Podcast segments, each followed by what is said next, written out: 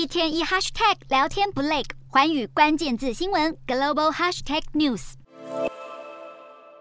俄军在严寒的冬季不断袭击乌克兰能源厂、电网等民用设施，引来国际社会的严厉谴责。美国国防部长奥斯汀当地时间四日再次谴责俄军故意锁定平民目标，是无比残忍的暴行。奥斯汀指控俄军犯下暴行的前一天，美国国家情报总监海恩斯也表示，俄军蓄意攻击平民目标，为的就是要削弱乌克兰军民的抵抗意志。不过，根据美国情报资料，乌克兰人民士气并没有因此减弱，反倒是俄军预计会在未来几个月逐渐放缓攻势。海恩斯指出，未来战况走向充满未知，但是乌俄两军目前都想重新装备、重整旗鼓，为冬季后的反攻做准备，而乌军有望获得更多战场优势。另外，今年诺贝尔和平奖得主俄罗斯人权领袖雪巴科娃对战争未来的可能发展可就没那么乐观。雪巴科娃认为，只要普丁继续掌权，战争就不可能透过外交途径解决，代表双方激烈的军事冲突将会延续。雪巴科娃还警告西方，乌俄战争颠覆许多事情，因此今日的地缘政治情势再也无法回到战争前的状态。盲目的呼吁和谈，恐怕无助于促成真正的和平。